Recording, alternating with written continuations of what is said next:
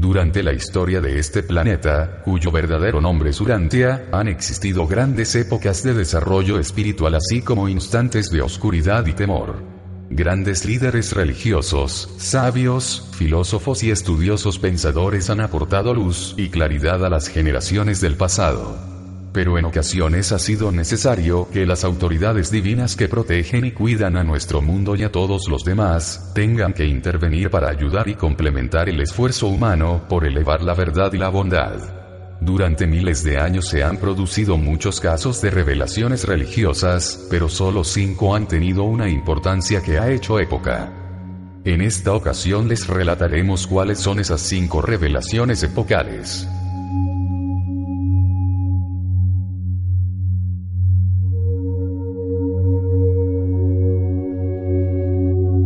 Primera revelación. Las enseñanzas de Dalamatia. El verdadero concepto de la naturaleza de Dios fue promulgado por primera vez en Urantia por los 100 miembros corpóreos del Estado Mayor del Príncipe Caligastia. El ser que fue nombrado para administrar y gobernar a nuestro mundo cuando se presentó el primer rastro de vida inteligente. Esta revelación creciente de la deidad duró más de 300.000 años, hasta que fue interrumpida repentinamente por la secesión planetaria y la ruptura del régimen educativo.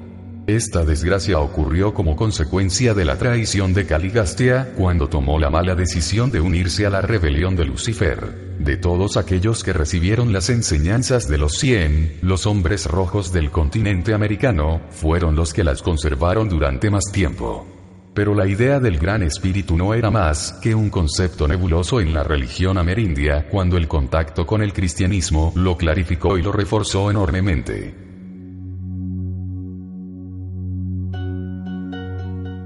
Segunda revelación.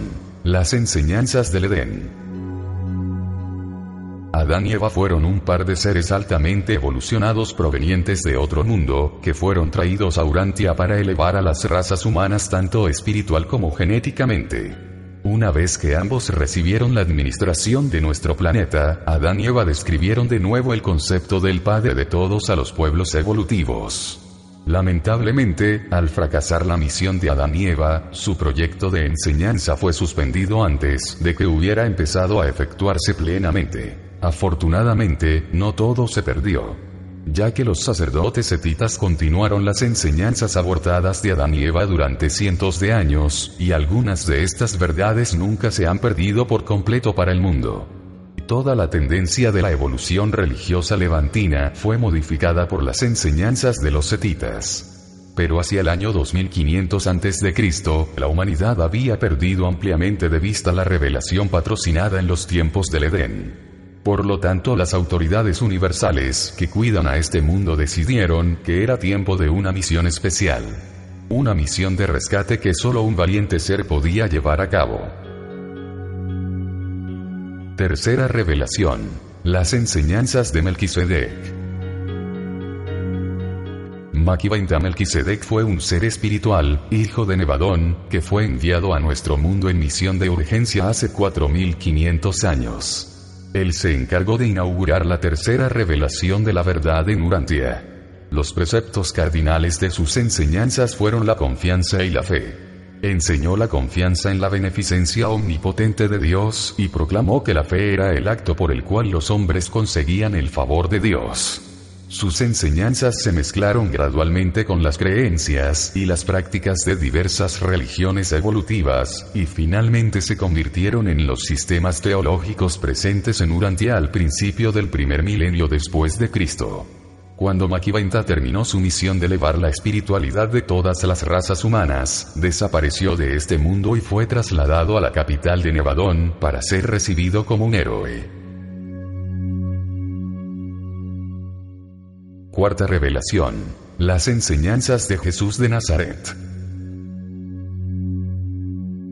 Miguel de Nevadón, el hijo creador de este universo, decidió coronar su divinidad auto-otorgándose en nuestro mundo hace dos mil años.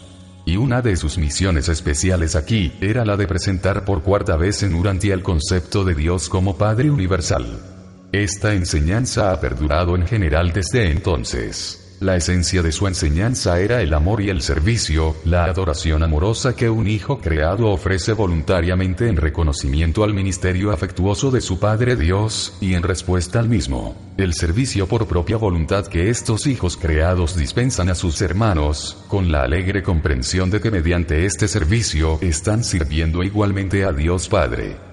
El auto-otorgamiento de Miguel fue todo un éxito, y hasta ahora, sus enseñanzas han iluminado a millones de seres humanos cuyas almas han sobrevivido y trascendido para seguir su camino en la gran misión que tiene destinado el Padre Universal para todos los seres materiales de su creación. La quinta revelación. Los documentos de Urantia. Los documentos que conforman el libro de Urantia, en los cuales está basado este video, constituyen la presentación más reciente de la verdad a los mortales de este mundo. Estos documentos difieren de todas las revelaciones anteriores, ya que no son el trabajo de una sola personalidad del universo, sino una presentación compuesta realizada por numerosos seres. Pero ninguna revelación puede ser nunca completa hasta que no se alcanza al Padre Universal. Todos los demás ministerios celestiales no son más que parciales, transitorios y prácticamente adaptados a las condiciones locales en el tiempo y el espacio. Aunque una confesión como esta quizás pueda reducir la fuerza y la autoridad inmediatas de todas las revelaciones, ha llegado la hora en que es conveniente hacer estas sinceras declaraciones incluso a riesgo de debilitar la influencia y la autoridad futuras de esta obra, que es la revelación más reciente de la verdad para las razas mortales de Urantia. Por lo tanto, cada vez que un estudioso del libro de Urantia decide compartir sus conocimientos sobre su contenido, está contribuyendo a que la verdad sea difundida en pro del crecimiento y el progreso espiritual de nuestro mundo. Un mundo bello que está destinado a vivir las edades de luz y vida, donde la paz, el progreso y la fe en Dios darán felicidad a toda la humanidad.